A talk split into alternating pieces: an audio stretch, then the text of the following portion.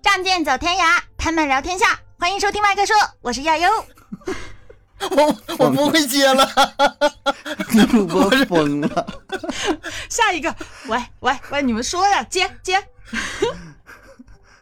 我是 我是盒子，我是小东，我是盒子。这期这为什么这么神经病啊？突然，不是，是不是因因为上一期嘛，有个听友他说，他说我开场的时候特别的温柔，然后我就在想，嗯，那我就换一个另外一种方式吧，反正这个角色，你有能耐，你整个这。一期节目你都这么下来，我操我！你要敢这么录，我就敢这么配合你。那不行，那得看话题是不是？咱们开场可以轻松一点，但是每一期的话题内容不一样。这如果是轻松愉快的话题，那我这偶尔萝莉音呃什么啥么啥都可以。但是咱们今天这个有点不一样哈，啊，因为我也是上一次有听友留言嘛，他说我这两期都是。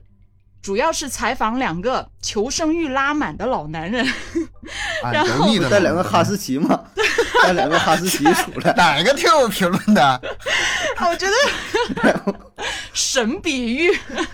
出门之后绳放开了，两个哈士奇分别一个向东一个向西跑开，然后拽着牙又不知道咋办了，是吗？我这拉不住，这评论看得我笑死。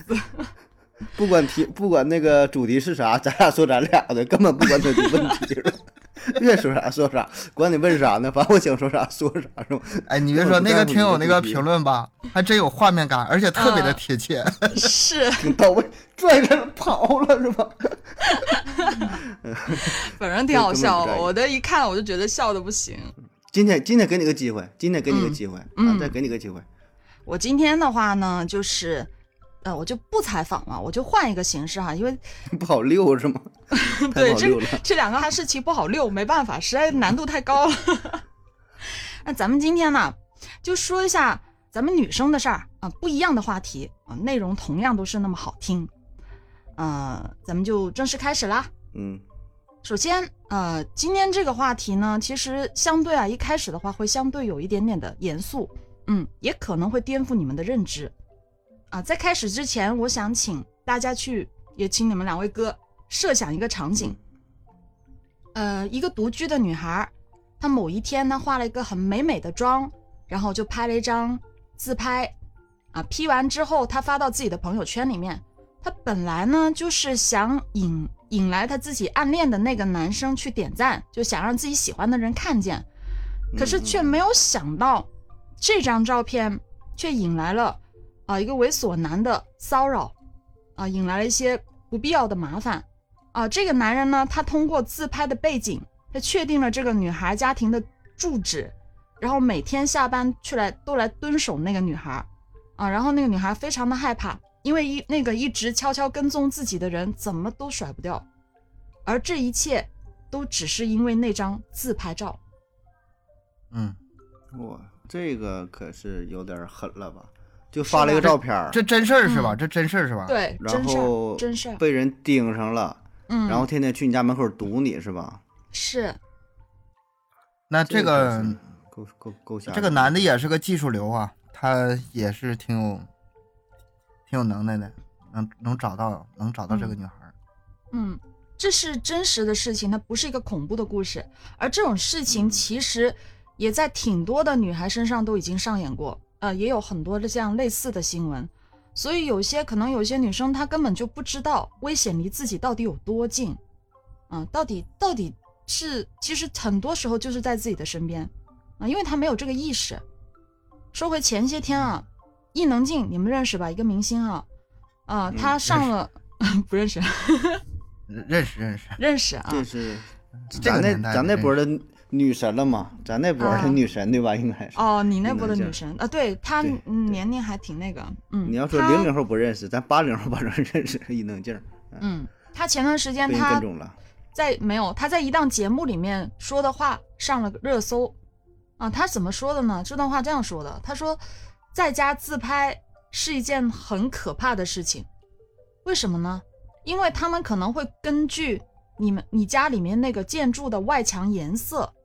猜出来大概在哪一个城市的哪一栋建筑会用这样的石材，啊，你住的楼房一些特有的窗户形状也会泄露出你的住所的地点。当时哈、当时有评论就说他想太多了，剧本都背起来了，啊，但是我想嗯告诉你们的就是，这个真的不是危言耸听。不，那这狠狠点儿啊！这个说你照个相儿，然后说嗯看你家这个墙什么什么色儿啊，什么建筑，然后就找到你了呗，对吧？这个有点儿有点私家侦探的这个潜质了。嗯，我靠，对呀、这个这是狠你们觉得这东西很很不可思议吗？很不可思议吧？我倒没觉得，就是嗯这种事儿我也见过一些，但是你要说这事儿可怕，它是真的挺可怕的。嗯嗯、也就是为什么之前我一直也不发自 自拍照，呃呃，一个是因为长长 一个是因为丑，一个是因为一个是因为丑，啊，也有这方面原因吧因，啊，还有啥原因呢？也有这方面原因，还有一方面原因就是为了自身的安全考虑。是吗？你完全，我觉得你不需要担心这个问题吧？你的安多虑了全，对你想多了吧？因为啥呢？因为以前我记得我以前就是刚工作不久的时候，我曾经那时候跟一个女生，呃，在网上认识的，嗯只聊了几句。他那个 QQ，我们当时都用 QQ 聊天嘛，当时还没有嗯微信。QQ 聊天，他那个空间里头有一个是他的，呃，邮箱地址。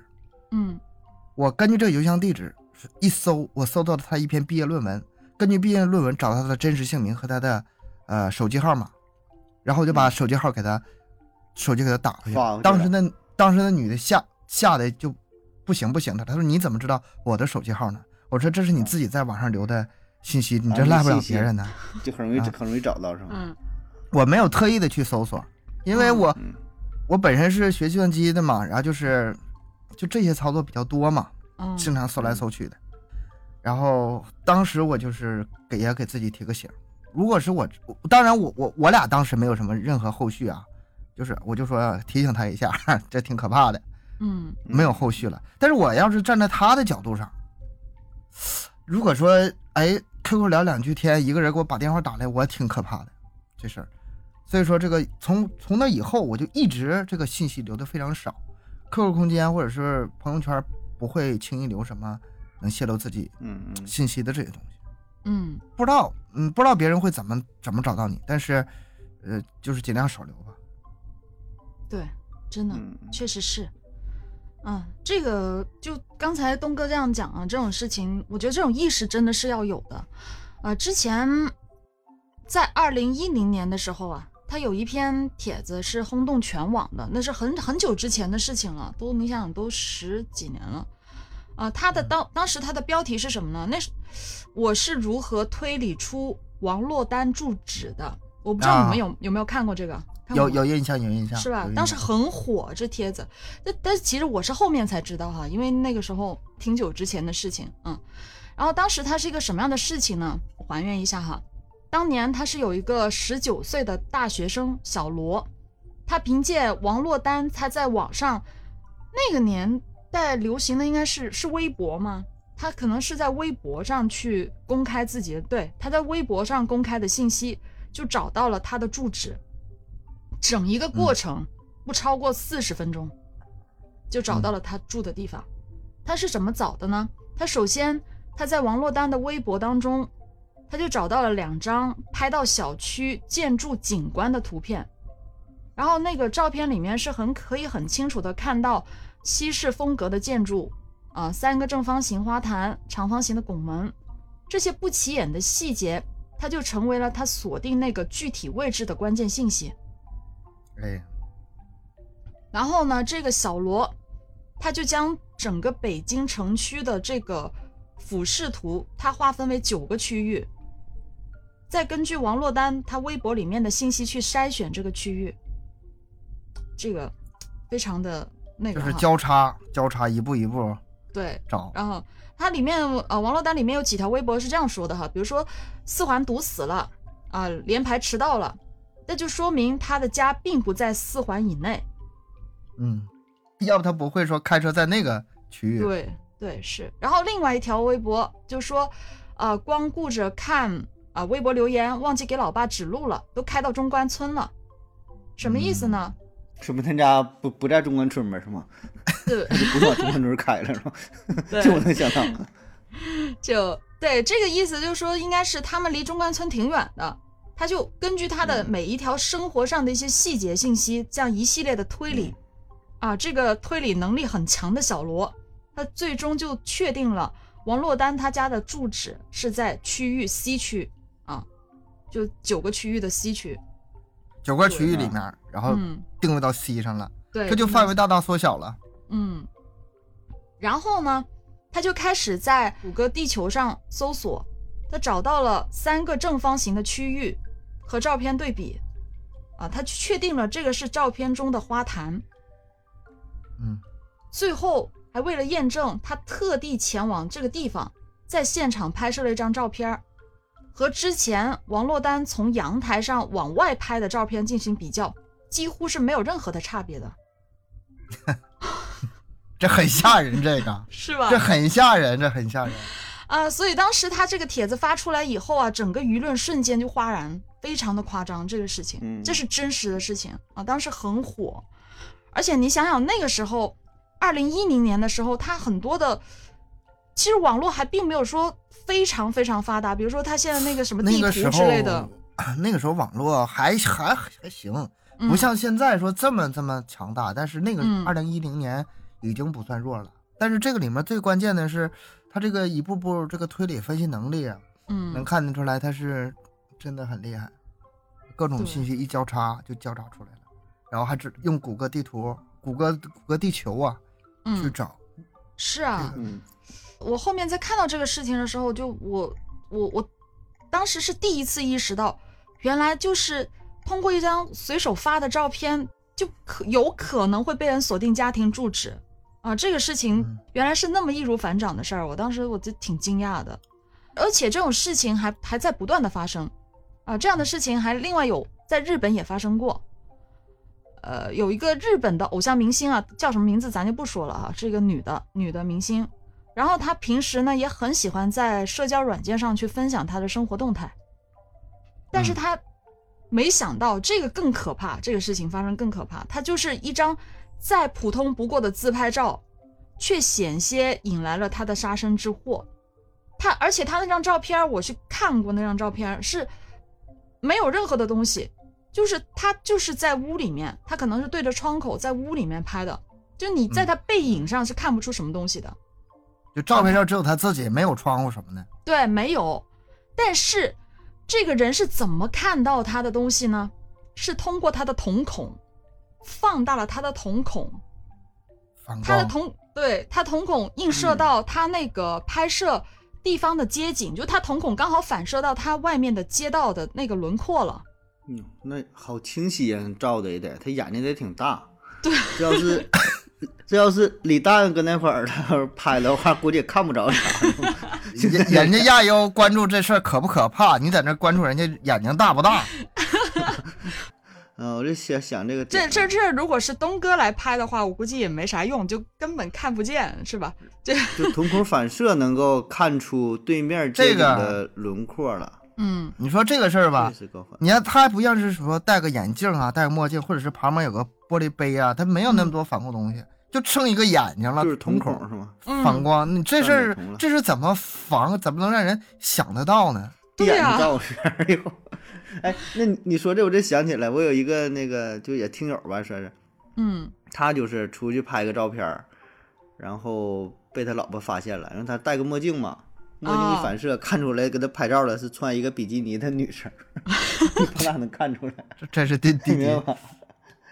所以这个就是真能发现问题，真能发现问题的，确实是啊。是大伙儿可以看一看自己的照片儿，你放大自己眼镜那种，但是他 他最夸张的就是他没有戴墨镜，他就是眼睛瞳瞳孔，对，就是瞳瞳孔。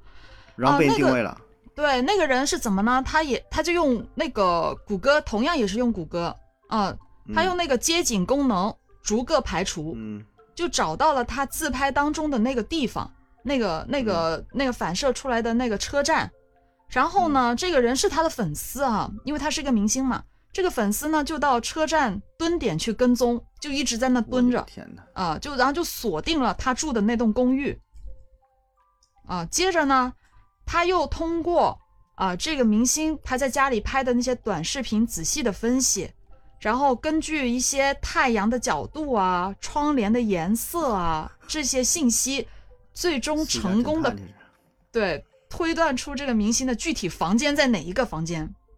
啊，这都算出来了。对，那最可怕的就是他这个粉丝，他并没有说他就只是为了推理而推理啊，他没有说找到了这个他的具体位置他就那个了，因为他很他是个狂热的粉丝嘛，他就很喜欢这个明星啊。有一天晚上，这个粉丝就潜入了这个明星的公寓，等他下班回来，用毛巾捂住他的嘴巴和眼睛，就将他扑倒在地。真下手了，真下手了。准备下手，还好就是在最后的关头吧，他就就还没下手之前，他可能觉得有点害怕了，他看到这个明星倒地了，他有点害怕，就还是跑了、嗯，啊，就没有最后没有发生什么事情。那如果他真的下手的话，那就很很容易造成后果了。对啊，就是一念之差呀，这事儿可能说你突然想到了啥或者咋地，可能就就就就就跑了。你只要发生一些不该发生的，对吧？性侵呐、或者是甚甚至说给杀害了，呃抢点抢点钱可能还算小事儿，对吧？你这个只要对啊，性命攸关的这种事儿，我不敢不敢设想，是吧？这个事情也是都是都是真实的，嗯。然后还有一个，就如果你你可能听了这些，你会觉得，哎，人家是明星，人家就有有粉丝，就是有那么狂热的东嗯嗯嗯人去去追他。但是再往下跟你们说一个，他是这样，B 站，B 站大家都知嗯道啊，啊有个 UP 主，他曾经录过一个视频，分享一个叫做人肉教程，人肉教程。他一开始呢，他是怎么回事儿呢？他收到一个粉丝投稿，那个粉丝就给他，呃，一张照片儿，然后就说请这个 UP 主去帮他找到这张照片的拍摄地址，啊，嗯。就很普通的一张照片，我我也看过类似的，就是？就是一个呃视角，就是人坐在飞机里的视角，那个乘客拿照相机拿手机照了一张窗外飞机外的窗外的那个景象，然后呢，可能是刚起飞不久，底下还有那个地地面呢。然后这个 UP 主，我不知道咱俩说的是不是同一个 UP 主啊？嗯根据这个起飞的角度、地上的呃光影，然后再加上车身上的标志，直接标出来你这是哪趟航班，几点几分从哪儿飞哪儿的哪趟航班，就凭那一张照片。而我觉得这这些人都可以当间谍去了。好可怕！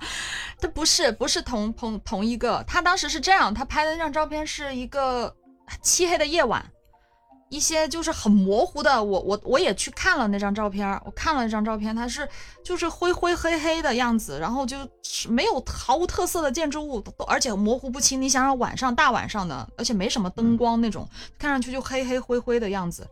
就这样的话，那个人就想要那个 UP 主去帮他找到这个地方。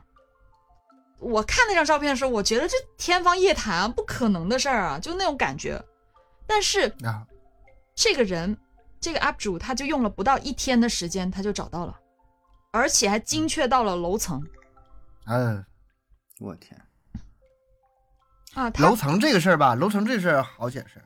嗯呃，别人跟我发照片的时候，发窗外的景色，看外面下雪了，然后我直接跟他说：“你这是十十五楼吧？”他说：“你怎么知道我家在十五楼？” 我说：“我说你跟对面的那个楼吧，你平跟他平视，嗯，平视找到那层楼，然后从下往上数一下，不就完事儿了吗？可以，嗯，东哥有潜质，可以。我我没我倒是没这么狠，但是这些基本的应该嗯，嗯，你你这个定位楼层，这算是最基础的，你看楼都找着，只要找着楼就简单了。对啊，这个事儿，这个吧，现在就外国有挺多这种比赛，你知道吗？就像咱这说的挺危险的，但是人家有专门这种比赛，就是为了，呃，看谁能力更强。我看之前有一个是啥呢？也是随手拍了一张照片儿，好像是在一个火车上还是啥，然后外边有一个飞机起飞，然后有一些阴影儿，就是有一个光线的那个打出的那个影子，然后给你一点提示，比如说这个航班是什么什么。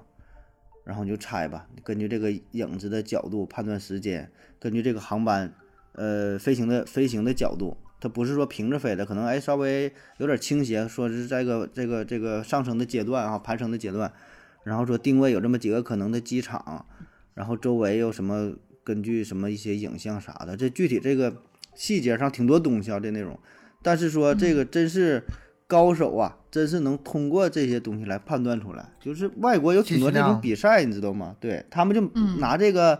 呃，当成是比如说就是烧脑的一些游戏啊，那一些挑战没有意思了，哎，拿这个玩儿，就随便可能随手拍一张照片儿，呃，让你猜这个是哪，看谁最最最最快能够破解出来。我看之前有一个啥呢，是一个骑自行车的，一帮人骑自行车比赛啊，就是外国人嗯骑车比赛，旁边就是一个普通的一个楼，一帮人搁那儿骑个自行车，你也看不出什么标志性建筑，对吧？你你要有标志性建筑，这个太简单了。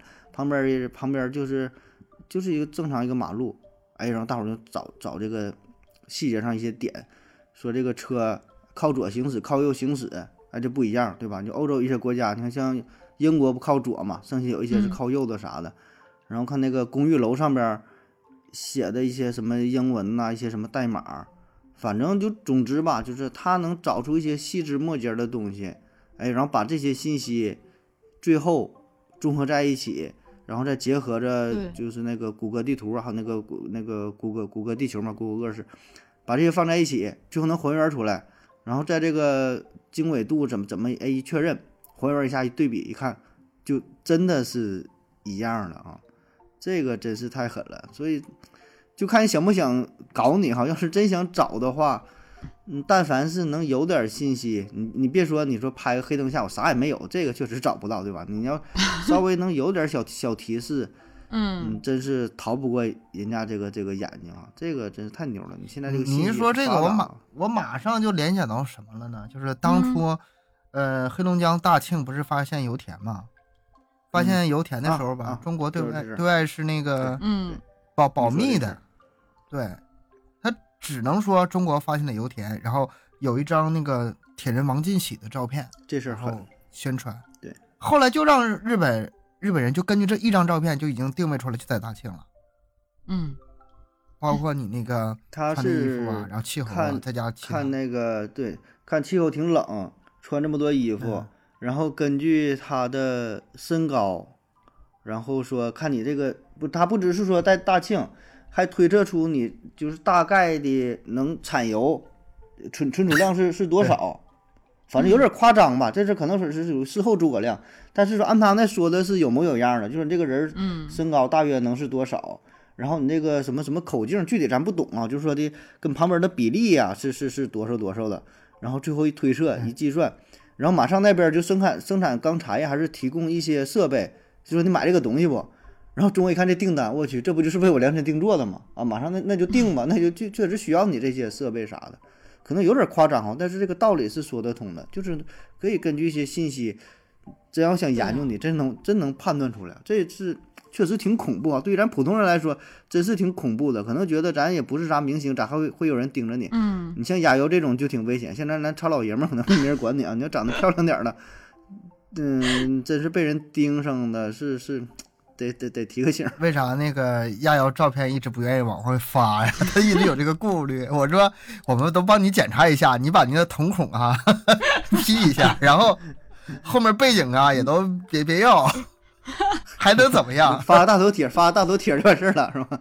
发大头贴，其实说完这个啊，就刚才我说回那个那个 UP 主那个事儿哈，他当时那个人肉视频他发出去以后啊，就很多人都去夸他，我还去看了他那个视频，嗯当时那个弹幕啊，就密密麻麻的，全部都是什么学习啦，UP 主好人啊什么之类的，我当时就在想。呃，就挺可怕的，有一种感觉。反正我我是觉得，这样非法人肉的话，竟然就也能引起那么多人的去追捧啊、效仿啊之类的。就如果啊，有一些真的是有心人哈、有一些人他看完这个视频，他想要去做这个事，想要去尾随或者是监视别人，做一些图谋不轨的事情，那后果会怎么样呢？我感觉这个它不是单纯的一个人肉的教程，我觉得这是手把手的教人犯罪啊。嗯，嗯，这个真是这，你看咱现这个在吧，看你发一个朋友圈啥的，都不在意这个事儿。你你你说你出去，都不用定位，不用说发照片儿，咱自己自带定位，自己不得出去晒一下吗？我今天到哪了，得打个卡，对吧？你还用别人找你吗？怕别人找不到你，这事儿真是咱咱真是可能不太考虑这么多，可能觉得自己真是不是明星，然后说还是确实也看见好人多哈，没把人想这些技的那么坏。术，这些技术可能就是像双双刃剑一样，它本身其实没有问题，嗯，问题嗯在于嗯想使用它的人想对，抱什么心态、干啥？什么目的嗯去干。嗯，你在不同的人手里，那效果肯定不一样。是，但是，那我觉得吧，就主要这是还是给女孩子吧，女生提个醒吧。就身边，我身边很多的女孩都有这个习惯，都很喜欢在各种社交平台去分享自己的日日常生活，但是往往都忽视了呀。其实，呃，在社交平台上分享的这一切啊、自拍啊、风景啊、定位啊，甚至是你自己的一句话，都有可能啊、都会成为这个隐私暴露的一个关键信息。他之前上面我前面不是讲到过吗？他根据你一句话去排除了很多的东西，呃，这些种种的信息，它就编织成一张细密的网，它可能很有可能会让一些有心人啊分分钟去掌握啊、你的这个个人信息的。他这他这他这里边儿他确实不单是照片，对吧？你他会加上你一些呃状态，你的一些嗯语言，啊、你要干照片儿，可能这确实很难定位。但是结合一些信息放在一起的话，比如说呃，他发信息说就什么什么什么哪地方挺堵啊，哪会儿怎么怎么地呀、这些信息嗯综合在一起，他就会判断出，哎，可能你的生活圈子大致就在哪里。所以你在网上的话，你的信息是综合在一起的。这现在有词儿叫什么什么那个人物画像嘛，对吧？它不是说的单凭说某一个信息说给你呃怎么找到，这个确实很难。但是说把你所有这些信息，你微信呐、微博啊，还有现在什么抖音，对吧？这很多信息，把这些放在一起，那就把这人儿就很容易给还原出来了，就看人家想不想搞你啊，就看你有没有，看你够不够漂亮。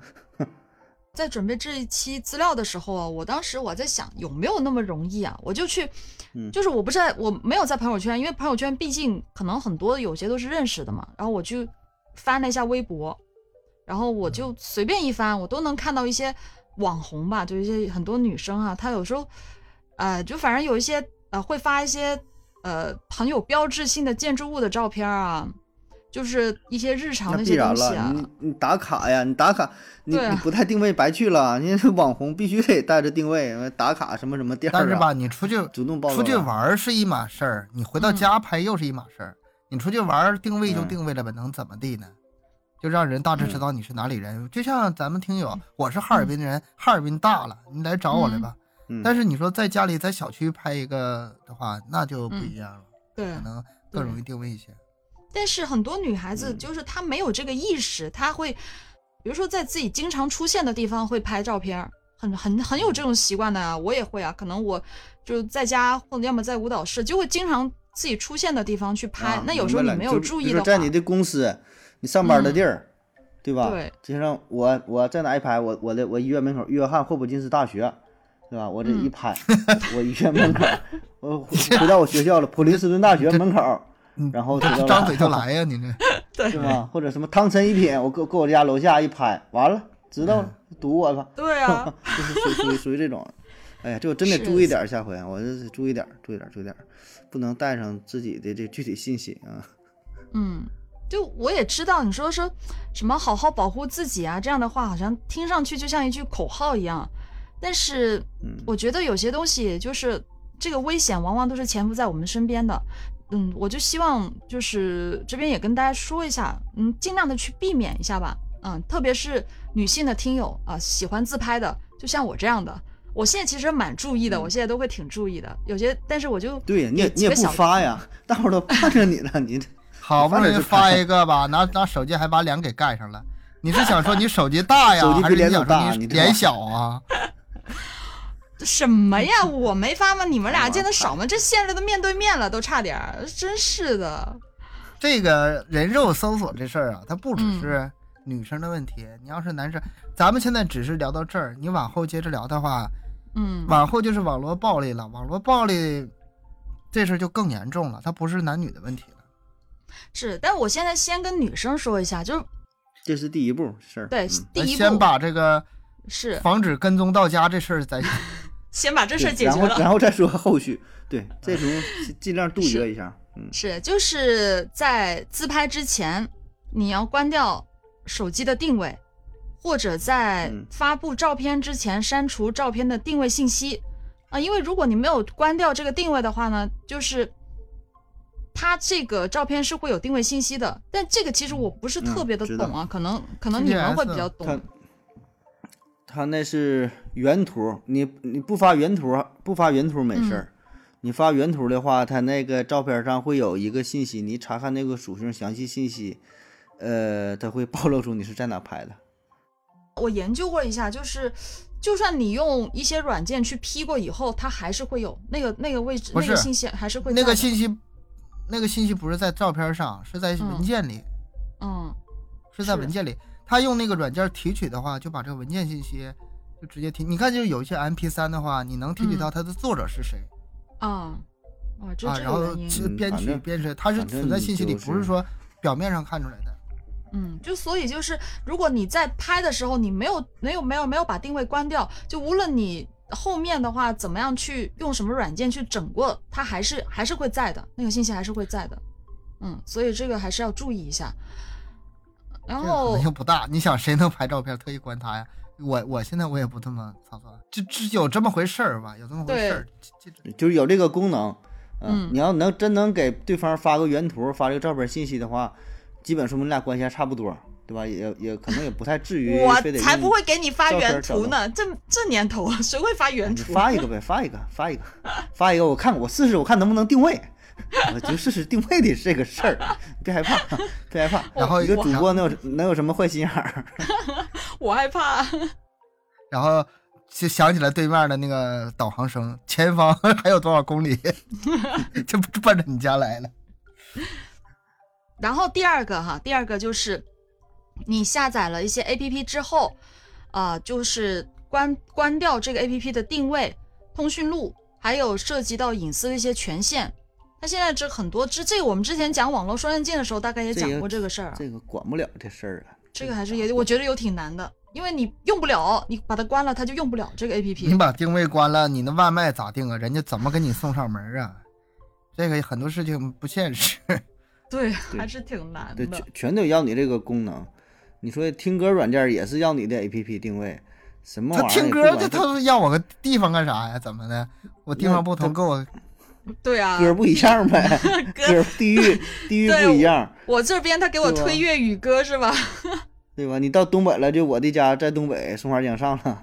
完事儿，你你到那个南方你放点什么闽南语的可能。反正现在也没招，这这各种 app 都要这个功能。那那咱们说点现实一点的，现实一点的，尽量就不要在社交平台分享太多的个人信息和生活习惯，特别是标志性的建筑物，就是一些平时的定位啊，一些你经常出没的地方，一些标志性的东西。我个人建议就不要拍那么多，就算你拍，你也最好可以背景模糊掉嘛，你就脸美就可以啦，这个人美就可以了，是不是？其他不重要。不是你的意思是吧？把其他地方都 P 掉，就不 P 脸是吗？这这个 那我们就不用照片这了，拍它的意义在干嘛呢？就照个风景画。但你说这点，我还真是，反正我是挺，我挺在挺容易在朋友圈里照这个这个我去的地儿，但我不照人哈，我我我就照地儿，啊，你这个你没事儿，没人没人找你，你这个你也没人关注我是吗？随便发 是吗？这个你放心好了，这个我是挺容易分分享的。你一说这，我还得真得注意点，别哪天有真有女粉丝来了，你说这给我整的，想太多了你，是吗？哪来的自信啊你？会有的，会有的，我觉得。然后还有一点注意的就是，就很多人都平时有各种各样的社交平台嘛，啊，然后嗯就建议账号昵称尽量不要一样，啊，这个那记不住啊，对，我都要思考合着我我把哎不能说名了是吧？我就各种各种音频的、视频的什么玩意儿、贴吧的，就我都叫这个名儿，我现在已经我就还想记乱了，我现在很多账号密码已经记不住了。是吧？我真是，嗯我就是我专门有一阵时间吧，我把我尽量把我能想到的所有所有东西吧，账号都改成一个密码。就虽然说很不安全，但是没有招啊，你不改记真行。不住，对，每每次登录的时候都得重新设置密码，靠手机验证，你知道吧？就感觉真是记不住。后来我写一个小本儿上，然后写小本儿上感觉也不是特别好，不方便。我我之前也是写写小本上，后面我放弃了，我还是全部都一样。啊，那咱俩现在是一样，我就所有都改，就虽然可能说破解这一个，所有都破解，我也说我也我也认了，但还感觉也不至于吧，我设计也算挺复杂的，就都用一个吧。后来想用了各种各样也也不行啊，太难了，咋整？还有最后一点啊，之前也讲到过了，就是还是注意一下自己在网络上的个人信息吧，保护一下什么快递，呃，快递啊、外卖啊什么之类的，呃，就是真实信息一定要注意，注意注意不要泄密啊，因为在这个网络网络这么发达的时代啊，嗯，我觉得这个网络暴力啊、人肉搜索啊这些东西很常见，虽然很让人无法接受，但是很常见，真的。人肉搜索这事儿吧，咱们听起来好像不是那么太严重，但是这个事儿吧，你怕研究，怕分析。人肉搜索通常都是伴随着什么呢？你往后就是网络暴力了，嗯对吧？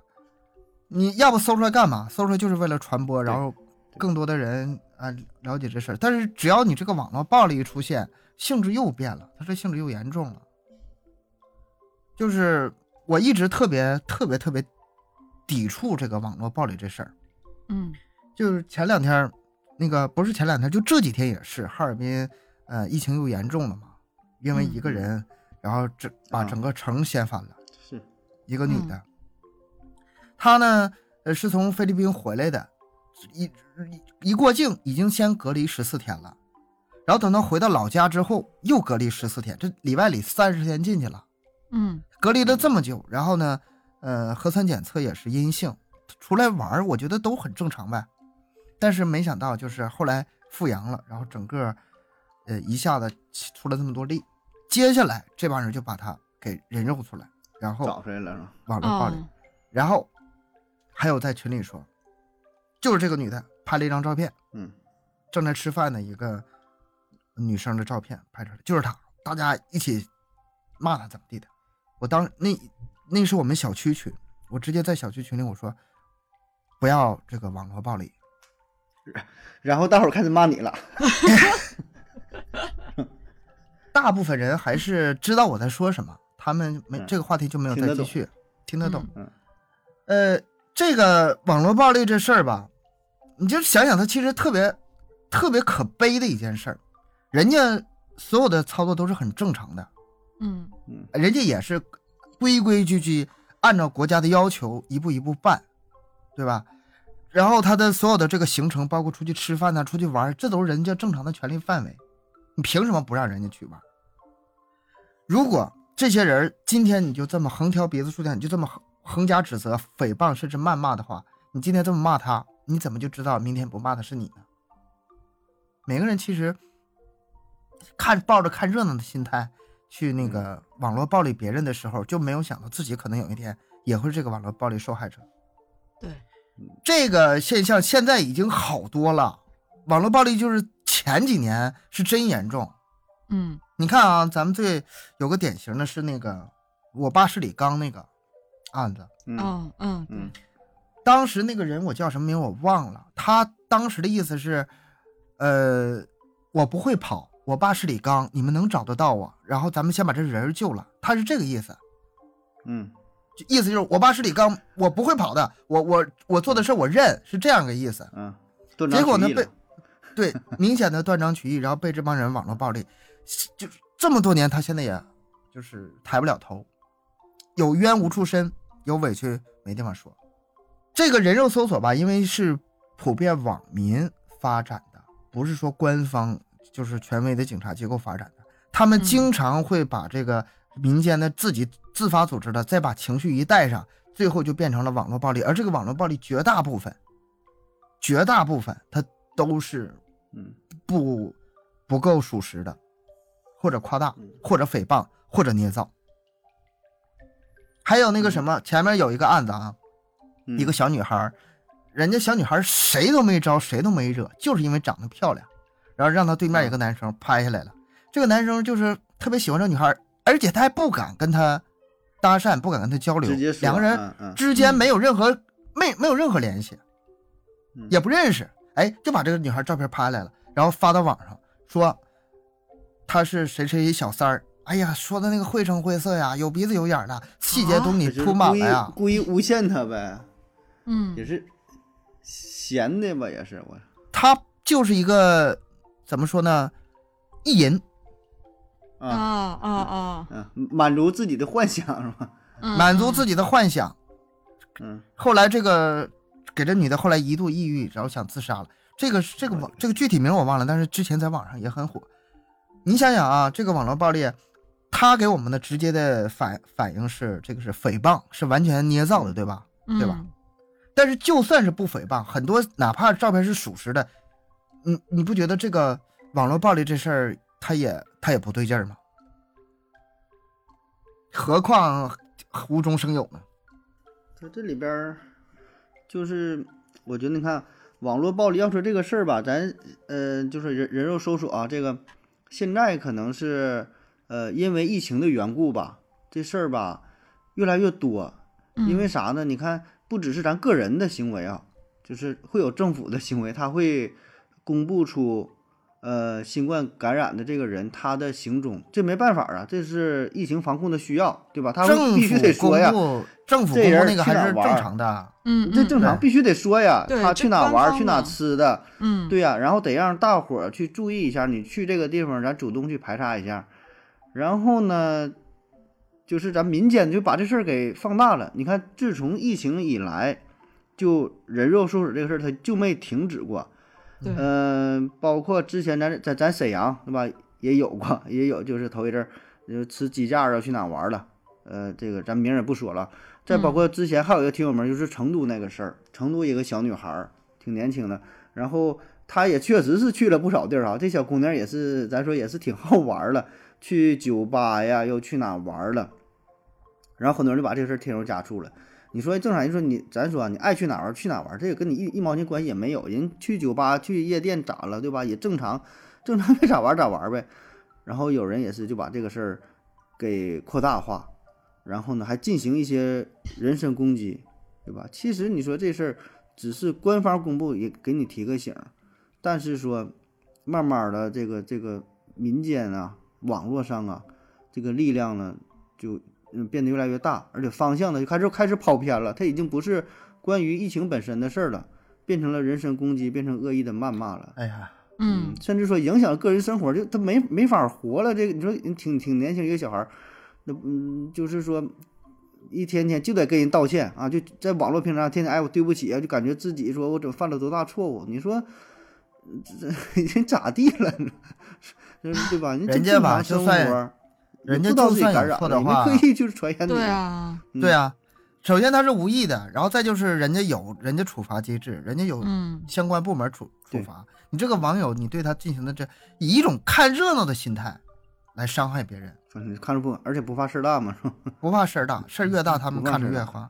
你看啊，咱们像盒子也是当很很多年主播了，悠悠悠也当主播不少不少时间，就是咱们在网上正常做节目，啊，路过的跟你完全不相识的，他也经常那种，呃，出言非常的，就是恶劣啊，嗯，嗯骂人呐、各种留言那种，这一说话，这这和他马上有有共鸣，就是你都不知道他为什么这么，就是诋毁你，嗯，就不知道这么为什么对吧。咱们还只是做个节目而已，这都要遭受这些，遭遭遭受这些这个网络暴力。你说要是被嗯人肉出来的，我是非常能设身处地的想想到他们是一个什么样的心态，崩了，心态崩了，我怎么了就，对吧？对啊，你说像咱们，咱说还是可能一点点儿磨练出来吧，还真是磨练出来的，哎，对吧？你待了几年之后吧，脸皮厚了。对，起码说这三年两年下来之后吧，可能对这事儿大伙儿说啥呢？哎，还行，跟他连真带假的还能对付着。你真要是咱说自尊心强一点儿，或者是说也真没遭遇过这个事儿，你这网络上一打开网络，全都是对你这种谩骂，真是说的难听点儿，真是快活不下去了。啊对所以你看，哎，你讲这个，你看咱说最早的那个人肉搜索，就是在咱中国的吧，或者比较有名的，呃，亚优可能不太知道，就是魔兽世界有啊一个同须门事件，嗯东哥应该了解吧，对吧？咱那波儿应呃该略有耳闻保证。嗯，保证也是知道这事儿。你你你你不玩不玩魔兽世界吗？我不玩，我不玩魔兽世界。你还你还真不玩啊？但事儿挺有名儿。嗯、亚亚优知道吗？亚优不太知道啊，不知道。他不知道这事儿啊。不是那个年代的。对不不是不玩这游戏，主要是不是那个年代。为嗯，啥说这个有名儿这个早呢？这是二零零六年的事儿，你看到现在是多少年？十五年了。嗯这个是比较有名的，算得上是，嗯、比较有代表性的一次人肉搜索啊，也可以嗯说是排得上号了哈。就是早些年间的，这是啥呢？就是一个人儿啊，一个男的，他玩魔兽世界，然后呢，带着他老婆呢，也是跟着一起玩，玩的挺好的。然后他们嗯工会，工会里边儿就是他们工会嘛，那那那个头儿，哎，是个是个是个男的，他的妻子跟那男的了玩游戏，然后然后呢有就线下聚会嘛，玩的挺好的，玩下聚会就跟那个男的发生了一夜情，哦然后这丈夫就就把这个事儿呢公布在网上，就把这事说一说，他也是又很憋屈，又很难过，又就是这种感情吧，无处发泄嘛，就在网上说了这个事儿，嗯然后哎就被人肉搜索了。后来这个事儿闹得非常大，当时在还有那个猫扑网、天涯，这是当时比较火的嘛。嗯嗯、最后呢，嗯就是各种网友吧，就是出来就是代表着，就是自以为代表着正义，哎，说我要找着这个人到底怎么回事儿啊，然后搜索各种资料，各种把他找出来了，找着了，他是信息。哦他那信息，对，因为这个东西，你说网络上还是只要想找也挺能找到。通过他的 ID，嗯呃，他不止玩这一个游戏，还有他玩别的一些游戏呀、后来又找到他的交易的记录，他不得买卖吗？对吧？网上玩游戏不都买卖吗？然后他找到 QQ，后来又找到了他玩游戏可能还获过一些什么奖，我记得好像还是。反正最后综合这个信息把这找到了，他是一个大学生，嗯，他的学校啊，然后整个他个人就是年龄怎么怎么地，所有这些都公布出来，包括照片都有，还有这位女士的照片，所以最后就弄得有点儿可以说是一发不可收拾。后来这事儿也是是当年当年的网络的非常热门的一个新闻。嗯你想想，这是零几年啊，那时候不像现在这么这么这么发达哈，所以当时真是非常大的一个事儿，啊，所以这算是嗯比较有代表性的一次这个人肉事件。最后这个事儿呢，嗯，就是作为发帖子那个人吧，就就嗯这位丈夫，他也就他也没得到什么结果，就是他发这个帖子的时候，可能就是想表达自己内心的一些一些情感嘛。但没想到这个事儿闹得这么大，而且呢，这个结果也不是他想要的，就是对于他本人的家庭来说，还包括那个对方来，就是整个都是陷入了，嗯发展出去就已经不在他控制控制范围内了。整个都是可以说是陷入到了漩涡漩涡呀漩涡之中，就是这嗯个通讯门事件，嗯，就就就是一帮暴躁网友的狂欢，然后嗯他们几个当事人都是受到了伤害，对就是这么简单的事儿。这事儿闹得非常大，知道不？在游戏当中都是，在游戏对于整个游戏来说，他们是什么联盟又啥的，这个具体咱也不太懂啊，因为我我咱也没经历。就整个这个就是游戏当中的影响都是非常大，还说有嗯这服务器就是都给整这个瘫痪了，游戏都没法正常运行了这么夸张啊！就大伙儿都是义愤填膺的，就都觉得自己代表着应正义呀、嗯如何如何的，但实际上呢，叫就集体性呢，都已经走上了一个偏离正轨的这么一这么一个一个一个一个一个道路。哎，盒子说到这个，我想起，呃，中国的那个人肉搜索第一案，你们有听过这个事儿吗？没有，嗯，没有，没听过呀。呃，没听过那太。不给面儿，太不给面儿了。我真没听过呀，不不是我我就听过这同同学们，我觉得挺早了。我之前我是大概看了一下，但是也不是太了解，呃不是特别的了解，所以不讲了，往下来。这个像这样的，爆了。好好好好，可以可以。呃，其实像这样的案例真不在少数啊。这个，嗯呃，我还记得二零一二年的时候，他是有一部关于这个，就那几年不是人肉搜索特别的那个嘛，然后他就出了一部这样的电影，啊，电影名字就叫《搜索》，他当时就啊很多人去追捧这个电影啊。他讲的是什么呢？他讲一个女主，她因为这么一件事儿嗯，她公交车不让坐，就引发了就蝴蝶效应那样的网络暴力，就因为这件事情啊，就导致她暴力他呀被人肉啊，然后最终他没给让座，大伙儿找他呗。对对，就是这么一件事儿，没让座，然后最终他就被逼到那个生活死角，嗯，就这个事情啊，反正那个那个电影他就专门就讲这个事儿的，嗯，从我的角度吧，我就是对这个人肉搜索啊，不是特别看重，我看重的是后面这个暴力，网络暴力，嗯。嗯，它很容易引发那种社会性死亡嘛，嗯。对吧？就是周围的人、亲戚朋友对你都已经，嗯、用另外一种眼神看你了，然后给他造成极大的，嗯，就是你委屈也没有办法，你说不出来，没法解释。有一个电影就是特别能说明这种社会性死亡，当然这个没有什么人肉搜索、网络暴力这事儿，但是他把这个社会性死亡这个说的挺透彻的。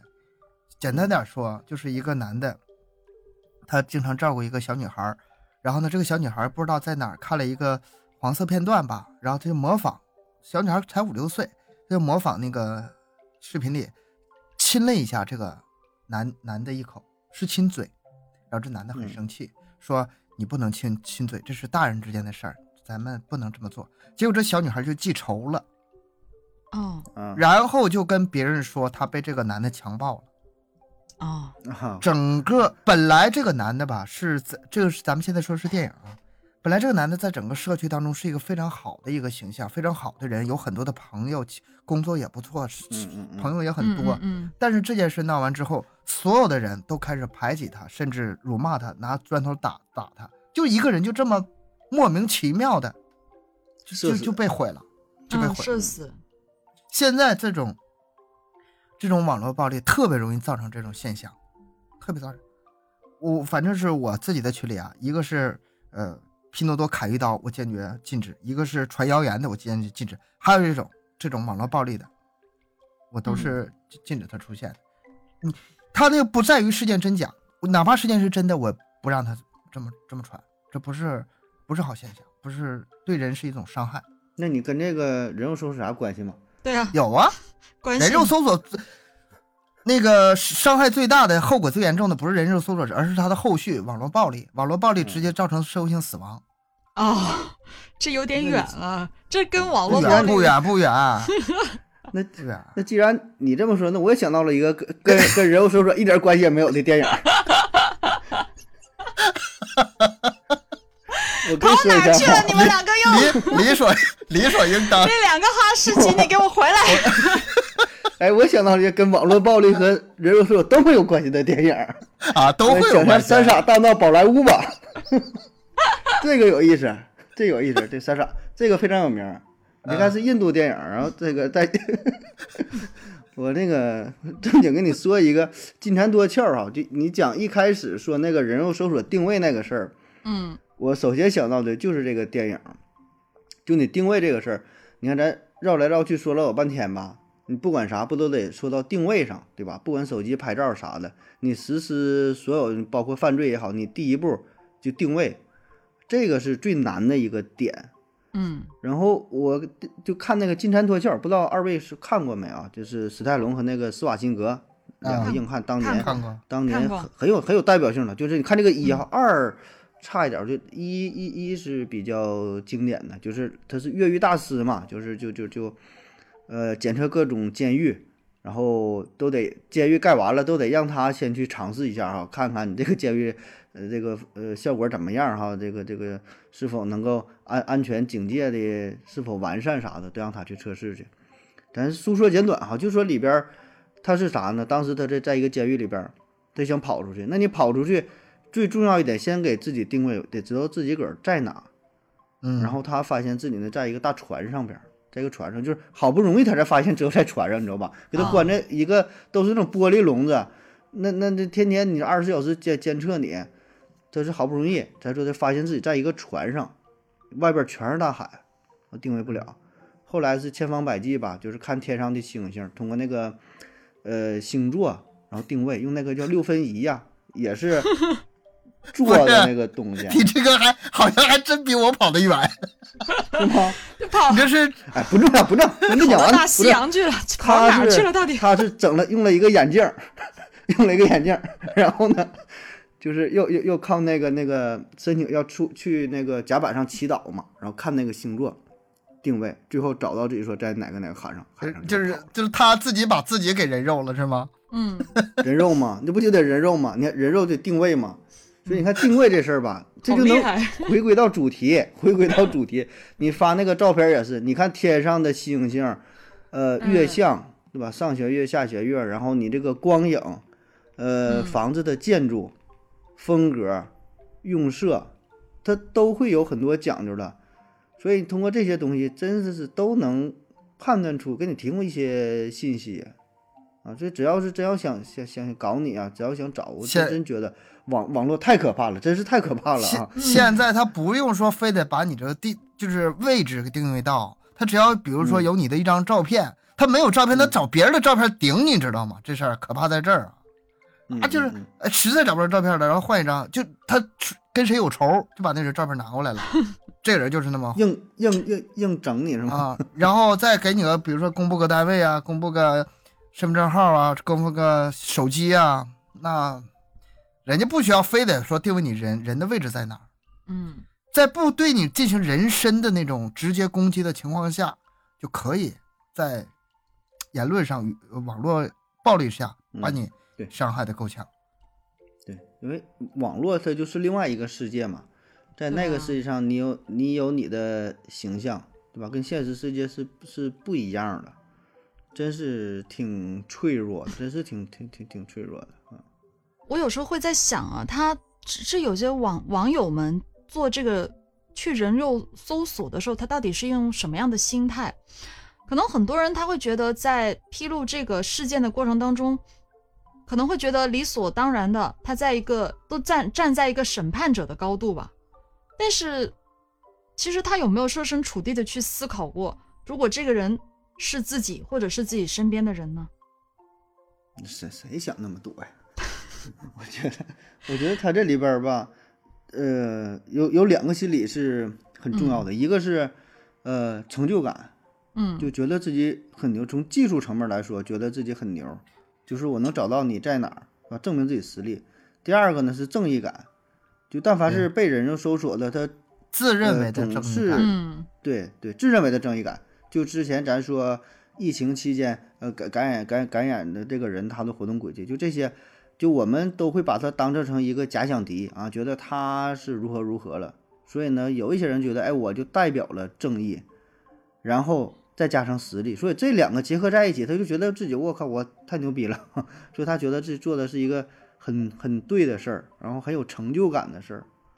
这个是很重要的两条心理吧，结结合在一起了。不管起因怎么样吧，不管起因它是到底是什么，但是我觉得，如嗯果很多网友他没有站在法律的立场上去考虑问题，他极力的去挖他不会掘站，不会站那么他人的隐私啊、呃而且去把这个隐私散播在网络上，他本身这个就是一个违法行为，可能很多人根本就不知道，那这是违他这种法的。他吧想代替法律来惩治这个人，但实际上他嗯恰恰自己是那个违法的人。嗯你你首先你要是比如说最开始那种就是单纯的人肉搜索的话，你已经侵犯什么隐私权、姓名权、肖像权这些名誉权什么什么什么这些了。你要是里面再稍微加个侮辱，你加点侮辱的词儿，再加个诽谤，就刚才我说那个，你换嗯把你就是有仇的那个人照片拿出诽谤的话，那你这你这是要担刑法的。罪过更大了是吗？那这这个罪过更大，它这个不同的这个程度它也是不一样的，它因为它造成的后果是很严重的。嗯。嗯，对，你一说这个，我又想到了跟这个一点关系也没有的一个动画片儿，叫叫死亡死亡笔记，你看过吗？就是就是一个人儿，一个中学生，他捡到了一本死亡笔记，把一个人名字写上，然后那个人就会就会死了，然后他就觉得他能代表正义，代表正义的审判，就是他嗯。比如说看着这个人做错事儿了，他把这人名声写上，然后这人就死了，哦就是他代表正义去，呃，想怎么说呢？维护世界的和平啊，维护世界的安宁，对。嗯但最后就是，咱说就可能变成杀人狂了，然后哎，这这挺好的，就随便想到我就说一下啊，这已经讲完了。行了，你可以回来了。没事了。哎呀，我这 回来了，回来了，累了，别跑那么远了，累了，回来了好了了。好了好了，回来回来了回来回来了，主人。这两哈士哎奇真的哎，太累了我。就是我觉得很多人吧，你就是代表自己，你都代表不明不明白，嗯，你你还要去代表别人，代表什么另外一个角度，这个这个确实，哎呀，怎么说呢？我我现在满脑都是骂人的话，我们只说出来只能逼掉的话。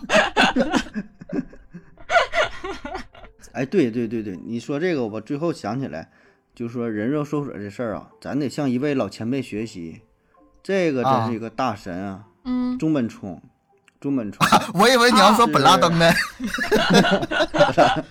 本拉登也挺牛，那中本聪更狠呐，中本聪，呃，是就整比特币那个人嘛，对嗯吧？这个很多人也都听过，他牛在哪儿？咱说了半天这个人肉搜索的事儿，就很多人就可以说全世界这些牛逼的人，不包括黑客啊，就谁谁谁，所有这些大神搞网络的，都想找到中本聪是谁，哎，看看他在哪，定位找他。反侦查能力很强啊。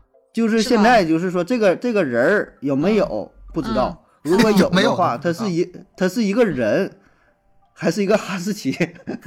他是一个人，还是还是一个团队，也不知道。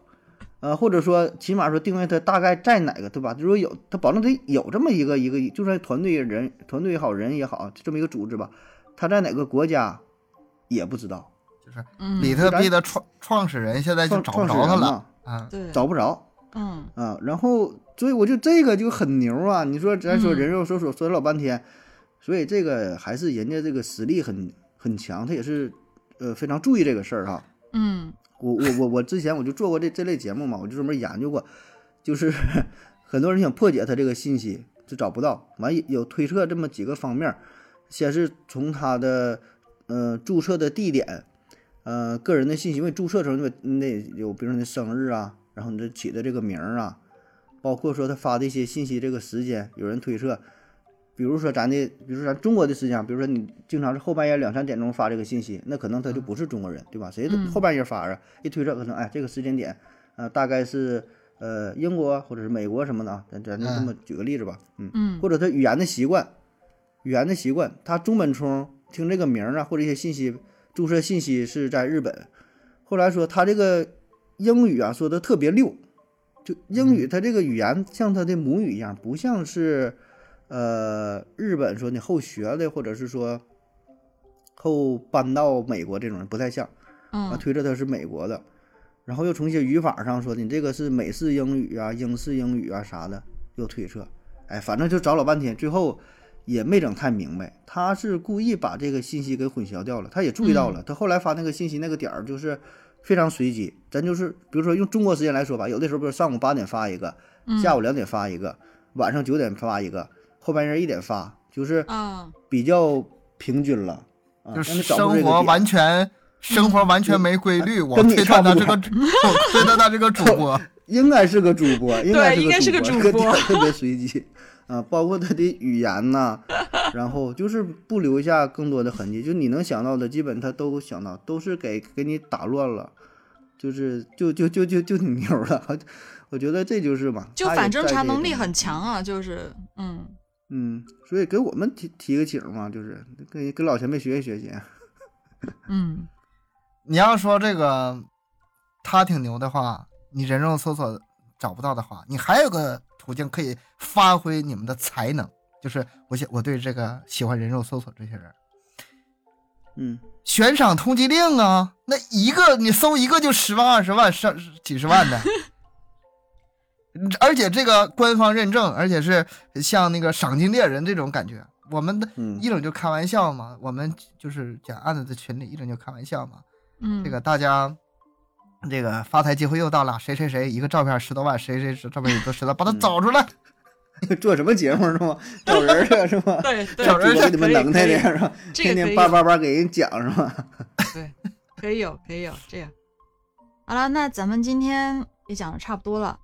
呃，从自拍照说起啊，说到 这个不笑啥呢你？这不是吗？不是自拍照吗？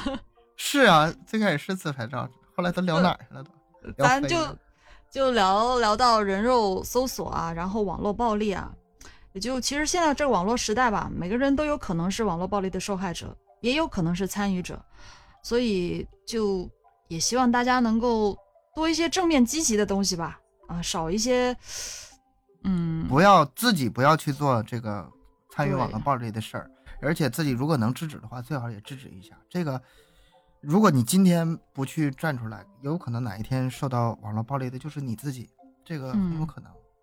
对。其实我最后我还想起一句话，这个话是这话大家应该都不陌生啊，嗯，看过这个小说的人都知道，有一句话叫做“这个世界上有两样东西不能直视，一个是太阳，二是人心”啊、这句话还是挺出名的。呃为什么拿这句话来收尾呢？就是有些有心人吧，还是会存在的，所以希望各位吧，更注意一点，保护自己的个人隐私。真的希望有一天，嗯、我们都不用活得那么小心翼翼了。好啦，咱们这期节目就到这里啦，感谢各位的收听，欢迎大家多多留言、分享、点赞。每周三、周日二十一点更新，三七二十一。可以可以。拜拜，拜各位，拜拜。好好了，同时也请大家关注我们的微信公众号“麦克说 Pass”，提供不仅仅是音频的内容。拜拜。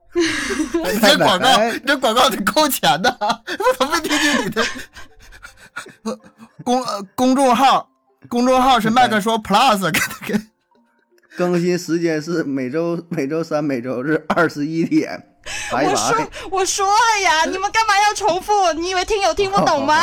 好好，可以可以可以可以，可以。好啦好啦，好啦，就这样吧，拜拜，感谢各位收听，拜拜拜拜。拜拜拜拜拜拜，下班喽。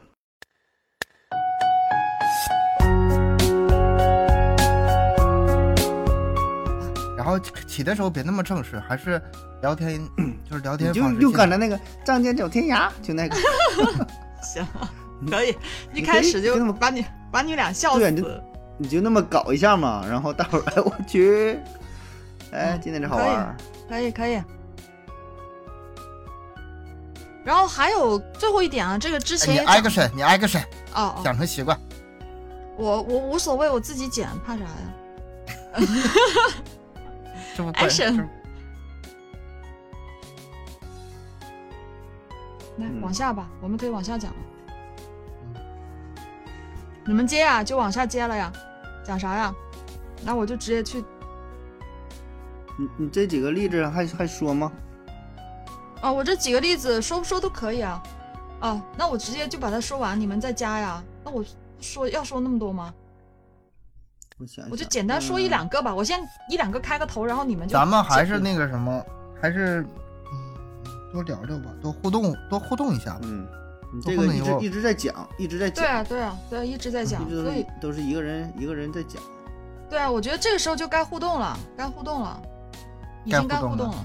是啊，啊已经，嗯，然后然后你们这个时候东哥你就说接一句嘛，比如说一合一言不合就人肉搜索，这是刑事犯罪或者什么的，然后接下来咱们就可以去讲，嗯、这个东西了，转到这个，网络暴力那块儿，对啊，就可以转网络暴力，然后讲其他话题了。action。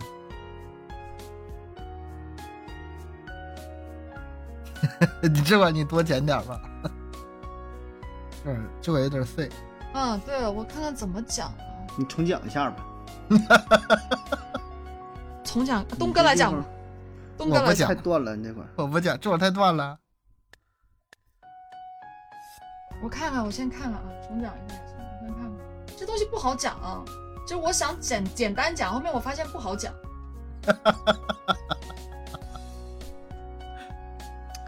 没有讲案子的经验吧？这整段删了吧，重讲，整段好复杂呀。这个我觉得这个我觉得可以删掉，因为这个跟前面吧它有点重重复，有点啊，不讲了。，不讲了，这个不讲了，我不接这个了。就东哥，东哥，你还接不接？不接的话，我就直接不接了，往后讲那个，讲完了，然后往下，你们接呀、没了，这 这么快呀？你不多讲点儿了？我不知道的呀，我就找到那么点资料，我就不讲了呀。哦那行吧，我我告我我我接，坐公交车得让座是吗？对，我接，嗯，嗯。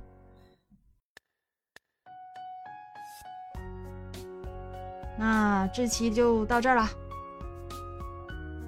哎呀，我拿下官官方的那个啥，官官方官方结束语，官方结束语。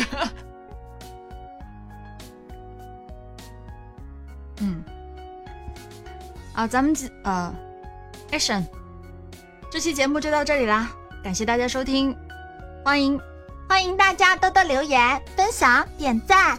每周 笑啥笑啥？呃，挺好，挺好，可以可以你继续继续挺好，挺好挺好。我重新来一遍。